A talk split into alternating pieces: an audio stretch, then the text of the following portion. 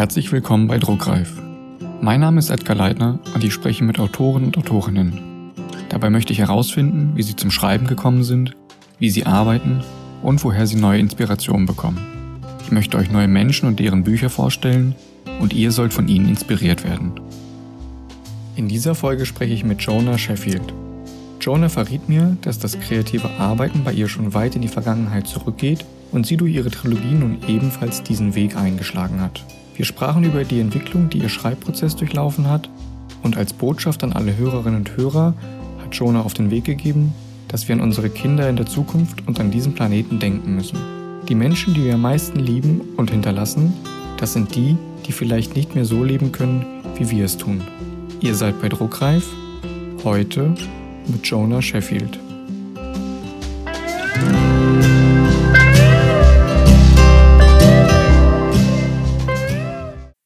Glaube, dafür muss ich so ein bisschen weiter zurückgehen, weil ähm, das ist nicht so von jetzt auf gleich passiert, sondern hat doch eine etwas längere Geschichte. Und ich glaube, dass so ein Stück weit Genetik da auch zugehört, dass man das irgendwie so ein bisschen im Blut hat und mitbekommen hat.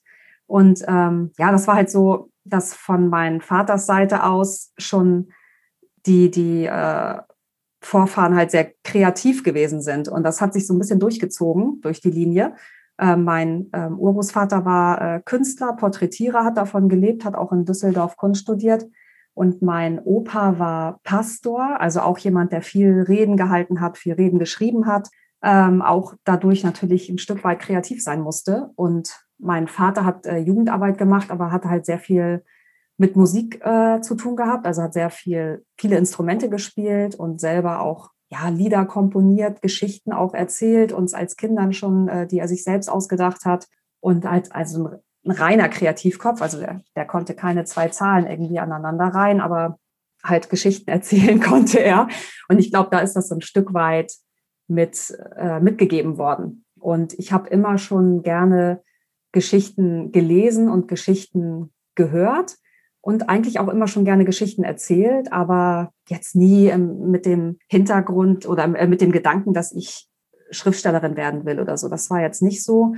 Ich habe mal mit 19 oder 20 Geschichten auch angefangen zu schreiben äh, auf einer alten Schreibmaschine. Das war aber super nervig, weil immer wenn man sich verschrieben hat, dann sah das halt hinterher total blöd aus. Und äh, da habe ich dann ein paar Seiten geschrieben von so einer Geschichte, die ich mir überlegt hatte und habe die aber nicht zu Ende gebracht. Aber halt Tagebuch viel geschrieben und sowas. Das habe ich schon immer alles gemacht, aber habe das dann so aus den Augen verloren und bin dann erstmal so meiner, meiner beruflichen Karriere nachgegangen und bin dann äh, nach der Geburt meiner dritten Tochter war ich in Elternzeit und habe irgendwie gedacht, ja, eigentlich bin ich über eine Sache gestolpert, die ich total interessant fand, über ein äh, elfjähriges Mädchen in den USA, die war sterbenskrank und wusste, dass sie sterben wird und wollte ähm, sich kryokonservieren lassen. Und in dem Bundesstaat, in dem sie lebte, wurde das halt abgelehnt und sie hat dann gegen den Staat geklagt und hat gewonnen und ist dann quasi, als sie im Sterben lag, dann äh, kommt man in ein bestimmtes Krankenhaus und wird dann direkt quasi schon präpariert, dass wenn man stirbt, dass man sofort dann äh, konserviert werden kann. Und ich habe das dann gelesen und dachte irgendwie, ja, das ist doch eigentlich Sci-Fi. Also es ist irgendwas, was man liest oder im Fernsehen sieht, was irgendwie in 40, 50, 60, keine Ahnung, wann Jahren mal möglich ist. Aber dass das jetzt schon doch tatsächlich so präsent ist, war mir eigentlich gar nicht klar. Und ich fand das halt total spannend und habe gedacht, also irgendwie kam mir in den Sinn, das fand ich halt toll, darüber müsste ich eigentlich mal irgendwie was schreiben drumherum. Gibt es natürlich schon, das weiß ich auch. Aber so ist dieser Gedanke irgendwie herangereift. Dann habe ich gedacht, okay, jetzt bin ich in Elternzeit, also wenn, dann jetzt. Ja, so fing ich halt eigentlich ohne einen Plot, ohne Vorbereitung, ohne Kenntnis, fing ich an, dann mich damit zu befassen und habe relativ schnell auch losgeschrieben. Ja, und habe das ganze erste Buch ohne einen Plot geschrieben. Also das habe ich einfach so aus dem Gefühl heraus geschrieben, die ganze Geschichte. Und das war halt super krass, weil das ja verschiedene Zeitebenen sind, verschiedene Protagonisten und so. Und ja, also so bin ich auf jeden Fall dazu gekommen, das erste Buch dann zu schreiben. Du hast ja gerade schon gesagt, dass du das erste Buch ohne Plot geschrieben hast. Dann gehen wir jetzt mal zum zweiten und zum dritten Buch. Wie sah das da bei dir aus? Hast du dir da eine Struktur gemacht? Wie bist du da vorgegangen? Gab es bestimmte Programme, die du nutzt? Es ist tatsächlich ein Prozess gewesen, weil ich glaube, man muss für sich erstmal herausfinden, wie man das am besten machen kann. um irgendwie auch voranzukommen beim Schreiben. Und das erste hatte ich ja ohne Plot geschrieben. Das wurde ja auch ellenlang, das Buch. Also länger, ja gut, ich hatte ja Zeit, es war okay. Ich war nicht unter Druck. Ich habe gedacht, ich nehme mir die Zeit, aber dann will man natürlich nachlegen und will versuchen, so ein bisschen strukturierter vorzugehen und sich auch vorher zu überlegen, was, über was man überhaupt da schreiben möchte. Und da hatte ich, glaube ich, bei dem zweiten Buch das mit einer Excel-Liste probiert, den Plot zu erstellen und mit Zeitlinien und was, wann, wo und welcher Protagonist und so weiter und bin da total ins Schwimmen geraten. Das war halt echt schwierig. Irgendwie habe ich es nachher hingekriegt, das in, in so eine Reihenfolge zu pressen. Beim dritten Buch war das dann schon ja auch eigentlich immer noch nach dem Modell, auch sehr schwierig ging. Und jetzt habe ich tatsächlich beim vierten Buch das besser hinbekommen. Ich habe die Excel-Tabelle direkt weg. Da habe ich gar nichts mit gemacht, sondern ich schreibe mir eigentlich erstmal äh, einfach grob runter, worum es gehen soll. Und dann fange ich tatsächlich schon an, die einzelnen Kapitel anzulegen und schreibe rein, was in welchem Kapitel grob passiert, damit ich schon mal so eine Struktur habe die kann ich nachher noch umbauen und das, das ist alles kein Problem, aber dann habe ich etwas, an dem ich mich orientieren kann und ich schreibe halt schon in so ein paar Sätzen in jedes Kapitel rein, was passieren soll. Und daran orientiere ich mich dann beim Schreiben so ein bisschen, damit ich den Faden auch nicht verliere. Und dann habe ich auch einen besseren Überblick, äh, wie viele Kapitel kommen noch, wie viel Zeit habe ich noch. Ich möchte nicht am Ende durchrennen. Ja, und dadurch passt es besser. Also man arbeitet sich so langsam vorwärts. Das ist, glaube ich, so ein Ding, was mit der Erfahrung reift dann, ja. Und nutzt du dann ein bestimmtes Programm zum Schreiben? Ja, ich schreibe in Papyrus Autor.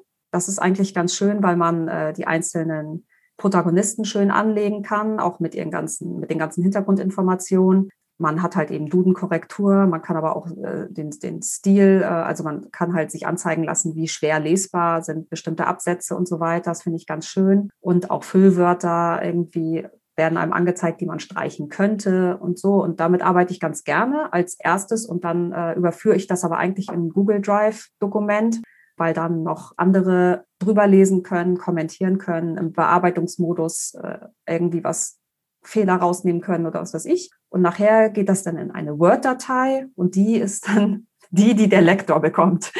Also es, äh, ja, es sind mehrere Programme, mit denen ich arbeite. Wo würdest du bei dir die Recherche einordnen? Hast du das jetzt während des Schreibens gemacht oder versucht es auch schon vorher zu tun? Nee, die Recherche passiert eigentlich beim Schreiben. Immer wenn ich an eine Stelle komme, wo ich denke, okay, da muss ich jetzt gucken, dann wird erstmal tagelang gegoogelt, im Zweifel. Gehen wir mal zum Schreiben. Die Recherche haben wir jetzt durch und den Plot. Was ist für dich am schwierigsten? Der erste oder der letzte Satz? Der erste Satz, weil ich den Prolog eigentlich relativ spät schreibe, weil ich erst gar nicht weiß, also manchmal fällt es einem vor die Füße und man hat eine geile Idee für einen Prolog, aber oft, äh, es ist im Grunde ja, soll es der erste Satz sein, ist es aber dann nicht. Deswegen fällt er mir am schwersten. Und ich schreibe ihn halt deswegen auch einfach nicht und fange woanders an. Dann geht's. Aber es ist, der Anfang ist immer das Schwerste für mich. Und wenn du den Anfang dann geschafft hast, schreibst du jeden Tag oder hast du bestimmte Schreibphasen? Nee, ich schreibe möglichst jeden Tag versuche mir da halt irgendwie die Zeit einzuräumen, was halt nicht immer so einfach ist. Ist ein Lieblingsort, an dem du schreibst? Nein, gibt es nicht. Was ist deine größte Ablenkung vom Schreiben? Äh, ja, das bin ich selbst, äh, weil ich mich unheimlich gerne ablenke. Ich habe manchmal das Gefühl, ich habe dann, ich schreibe manchmal exzessiv und dann merke ich, ich drehe gleich durch und dann muss ich mich einfach selber ablenken, indem ich dann irgendwas rumgoogle, was total sinnlos ist, wo ich dann selber denke, was googelst du eigentlich für einen Scheiß? Oder äh, ich gucke irgendwie mal wieder zum 80. Mal meine Mails nach oder so. oder ob mir jemand geschrieben hat. Äh, also ja, ich bin da eigentlich der, der schlimmste Ablenkungsfaktor beim Schreiben. Das Überarbeiten vom Entwurf oder vom Buch kann ja auch eine Form der Ablenkung sein. Überarbeitest du während des Schreibens? Das heißt, wenn du ans Ende eines Kapitels kommst oder den eine Szene fertig hast, dass du zurückgehst und das bis dahin geschriebene überarbeitest oder machst du das, wenn der Entwurf komplett durch ist? Ich überarbeite eigentlich immer am nächsten Tag das, was ich am Tag davor geschrieben habe. Das ist ja nicht immer ein Kapitel, sondern manchmal nur ein halbes Kapitel oder zwei. Ja, aber das gehe ich einmal nochmal komplett durch. Denk dann, was hast du da bloß für einen Mist geschrieben? Überarbeite das noch ein bisschen und normalerweise lese ich das dann ja schon vorm Lektorat nochmal einmal durch und überarbeite dann nochmal. Du hast ja vorhin erwähnt, dass du schon das vierte Buch geschrieben hast. Ähm, das heißt, schon einiges an Büchern draußen. Gibt es etwas, was dich am Leben als Autorin frustriert? Ja, ich weiß nicht, ob es äh, jetzt mit der Autorin zu tun hat, aber die mangelnde Zeit, weil eigentlich bräuchte man viel mehr davon. Und wenn man halt keinen Verlag hat, der noch das ganze Organisatorische für einen übernimmt, also auch das ganze Marketing, die Vermarktung und so weiter, dann äh, ist das, ist Zeit schon echt ein wesentlicher Faktor, der einen dann manchmal nervt oder das, das frustriert einen dann manchmal schon. Das ist ein Thema, über das du vielleicht nie schreiben würdest. Das kann sich in der Zukunft natürlich noch ändern, aber vom jetzigen Standpunkt aus? Nein, eigentlich nichts, was mir jetzt bewusst einfallen würde, was ein totales Tabuthema für mich wäre. Also ich würde jetzt, also wenn du jetzt mit Thema meinst, was, was ich in der Sci-Fi unterbringen kann oder ob du jetzt ein anderes, überhaupt ein anderes Genre oder so meinst, das, das weiß ich jetzt nicht genau. Kannst dich auch gerne darauf beziehen. Das ist dir ganz frei. Also vom, vom Genre her würde ich gerne in dem Sci-Fi- und Thriller-Bereich bleiben wollen.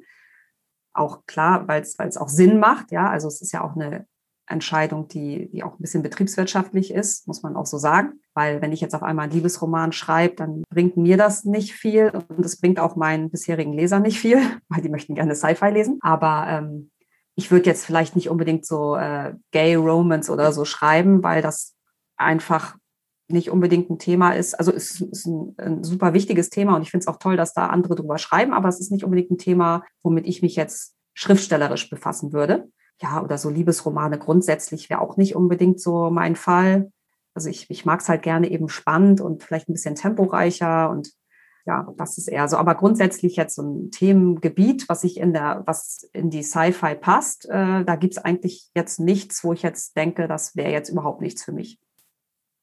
Du hast vorhin kurz angesprochen, dass du mit unterschiedlichen Programmen arbeitest und verschiedene Programme für verschiedene Leute da sind zum Kommentieren. Dann knüpfe ich da nochmal kurz an. Lässt du jemanden dein Buch während des Schreibens lesen und teilst du deine Gedanken oder bekommen andere Leute das wirklich erst zu hören, zu sehen, wenn du komplett fertig bist? Nee, also ich äh, teile mein Buch eigentlich schon ziemlich früh mit ziemlich vielen, aber Menschen, denen ich vertraue das ist ja mein, mein Mann liest als erster drüber, während ich noch schreibe.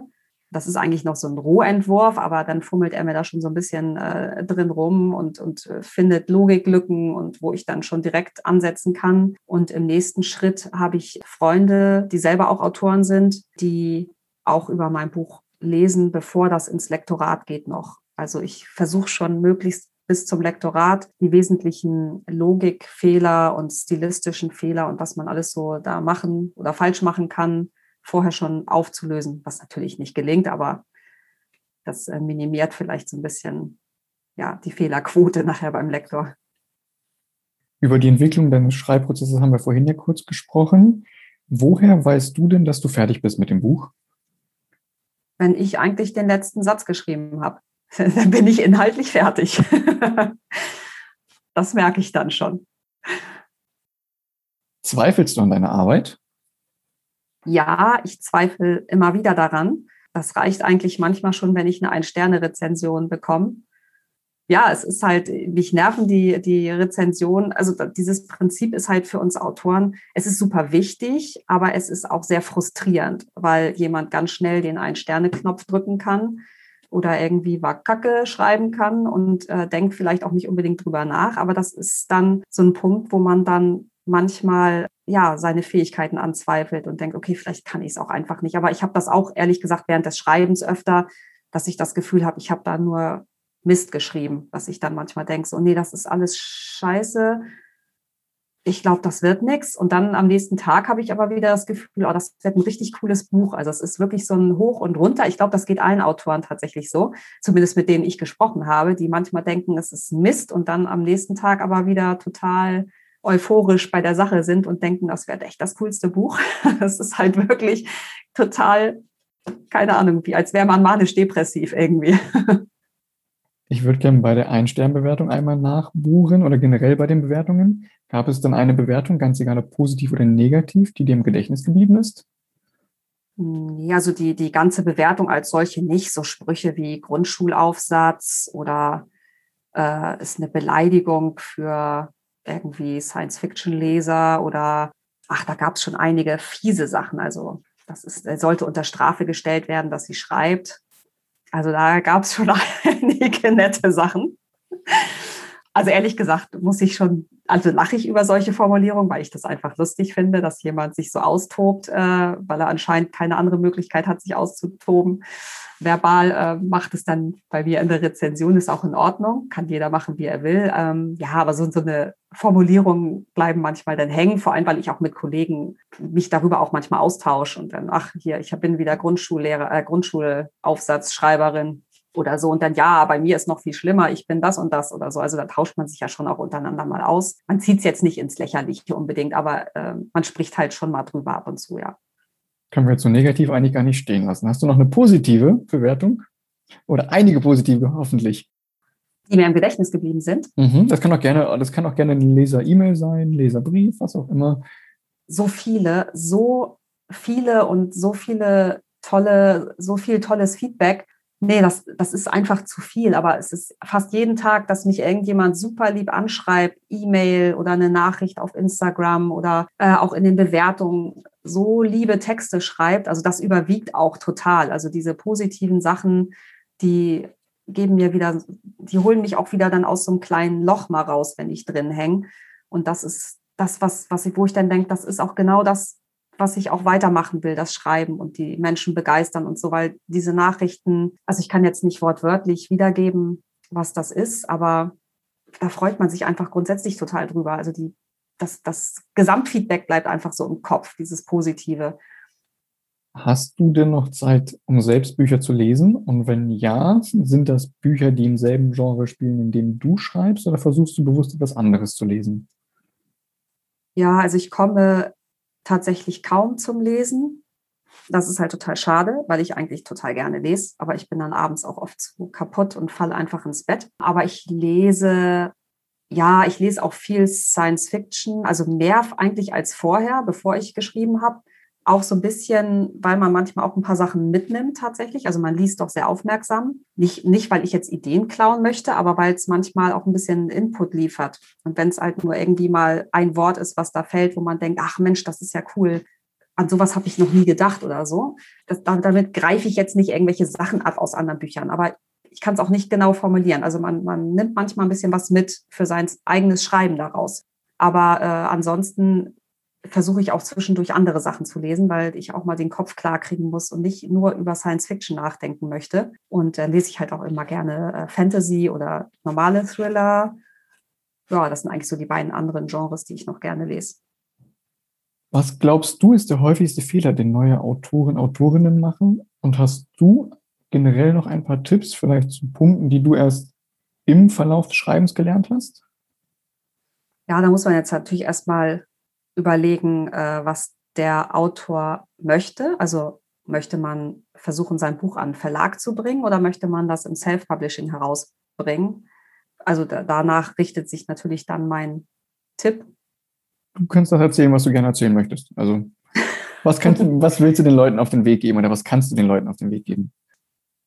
Das ist gar nicht so einfach, aber sie sollten sich äh, überlegen vorher, wo sie damit hin möchten mit ihrem Buch, was möchten sie erreichen und ähm, sollten sich halt auch überlegen, in welchem Genre sie auch bleiben möchten, weil ich kann jedem nur empfehlen, sich dafür vorher zu entscheiden und nicht wild in verschiedenen Genres zu schreiben, weil das ein jedes Mal wieder äh, so ein bisschen rausreißt. Also wenn man das erfolgreich machen möchte und sagen möchte, ich möchte davon auch leben können, dann sollte man sich halt auch diese strategischen Überlegungen vorher machen und ähm, sich ein, einen guten Künstlernamen, wenn man nicht seinen eigenen nutzen möchte, überlegen und eben ein, ein, sich auch für ein Genre möglichst festlegen und äh, da dann auch bleiben. Und das Allerwichtigste aus meiner Sicht ist es, sich ein direkt von Anfang an einen Newsletter-Verteiler aufzubauen und da wirklich auch sich vorher mit zu befassen, wie man das am besten schaffen kann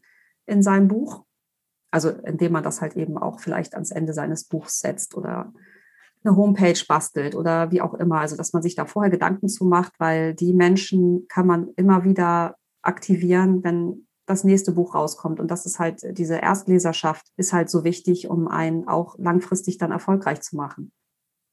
Welchen Autor, welche Autorin kannst du mir hier für den Podcast vorschlagen? Das kann jemand sein, den, die du persönlich kennst oder einfach nur eine Person, die du hier selbst vielleicht gerne mal hören möchtest? Ja, sehr gerne natürlich äh, Catherine Shepard, aber die ist halt auch zeitlich immer sehr knapp getaktet, das weiß ich.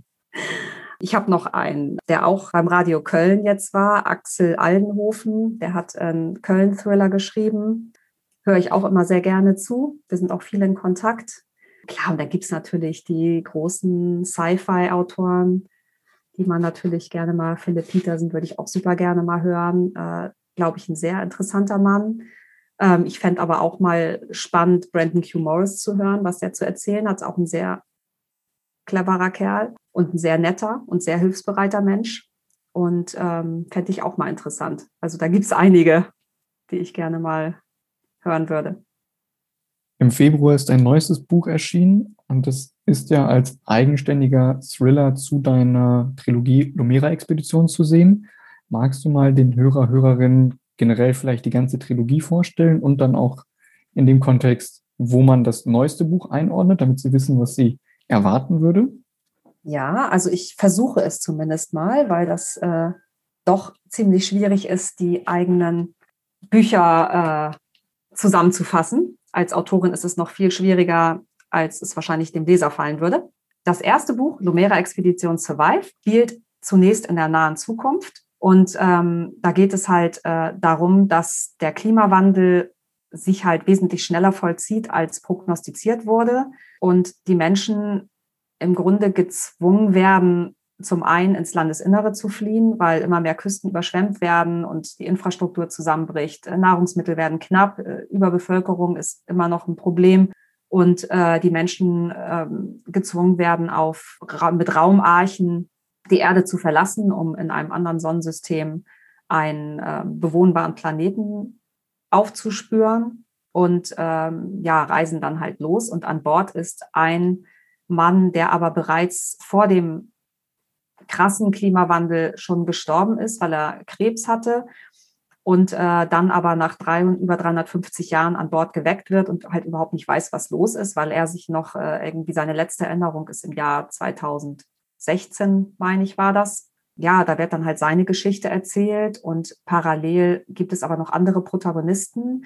Teilweise eben spielt das auch in zeitlich versetzten äh, Handlungssträngen, die sich nachher am Ende aber eigentlich alle treffen und auflösen. Und äh, Kern ist eben die, die Klimakatastrophe und auch das Eingreifen der Regierung, um zu verhindern, dass alle Menschen sterben oder wahllos Menschen sterben, mittels einer Impfkampagne über ein fingiertes Virus, was es eigentlich nicht gibt, um eben alle Menschen mit äh, Nanobots zu versehen und und mittels eines Scores ähm, bestimmten, ja, bestimmten Werten zuzuordnen, um dann die, die durch dieses Raster fallen, äh, eben sich selbst töten zu lassen.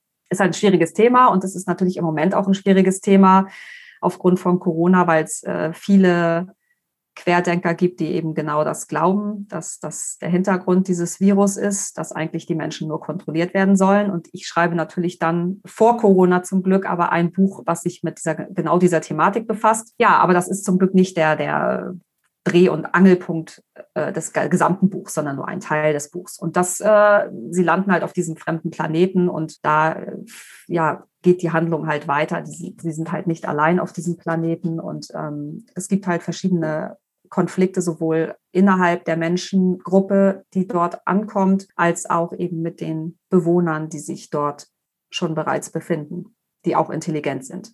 Und so zieht sich das dann über die drei Bücher. Und Projekt Eden ist ein, eine in sich abgeschlossene Geschichte, die ohne Vorkenntnisse gelesen werden kann, die aber schon auch an die Handlung der ersten drei Bücher anknüpft und ja, die Problematik trotzdem auch fortführt, auch wenn es eben als eigenständige Geschichte gelesen werden kann. Eine Abschlussfrage an dich. Stell dir vor, alle Menschen auf der Welt nehmen ein neues Buch in die Hand und bevor sie zur eigentlichen Geschichte kommen, haben sie vorne ein, zwei leere Seiten. Und du hast jetzt die Möglichkeit, auf diese leeren Seiten einen Satz, einen Spruch, ein Zitat oder auch nur ein Wort zu schreiben, ganz egal was. Und das, was du dort vorne reinschreibst, würden alle Menschen auf der Welt lesen, ganz egal welches Buch sie in die Hand nehmen. Was würdest du dort hinschreiben? Ich glaube, ich würde tatsächlich sowas reinschreiben wie, äh, weil ich mich damit eben auch viel befasse mit Klimawandel und so weiter, äh, so etwas wie, wie denkt an eure Kinder. Weil für mich wichtig ist, dass das, was wir jetzt tun, alles Dinge sind, die später auf das, was wir hinterlassen, zurückfällt. Und ich glaube, dass das vielen gar nicht klar ist. Die leben irgendwie vor sich hin und die, denen ist es halt scheißegal, ja. Und die denken nicht drüber nach, was hier gerade passiert. Und dass, äh, dass der Klimawandel halt im vollen Gange ist. Ich meine, wir merken es jetzt ja wirklich die letzten Jahre. Also ich habe das Buch geschrieben, da war das noch gar nicht so ein so, so ein krasses Thema. Jetzt die letzten Sommer waren auf einmal, sind völlig außer Rand und Band gewesen. Da hatte ich das Buch aber schon geschrieben. Und äh, da hat man schon gemerkt, okay, da blüht uns auf jeden Fall was. Und wenn es einmal diesen Rückkopplungseffekt gibt, dass zu viel Methan in die Atmosphäre gelangt und äh, die Permafrostböden auftauen und so weiter, dann können, dann ist es völlig egal, was wir tun. Es wird nichts mehr zu machen sein. Und die Menschen, die wir am meisten lieben, die wir hier hinterlassen, die sind diejenigen, die vielleicht eben nicht mehr weiterleben können irgendwann oder nicht mehr so, wie wir das kennen. Und das ist eigentlich das Wichtigste, was man den Menschen mitgeben sollte, dass sie das nicht aus den Augen verlieren. Perfekt. Danke für deine Zeit.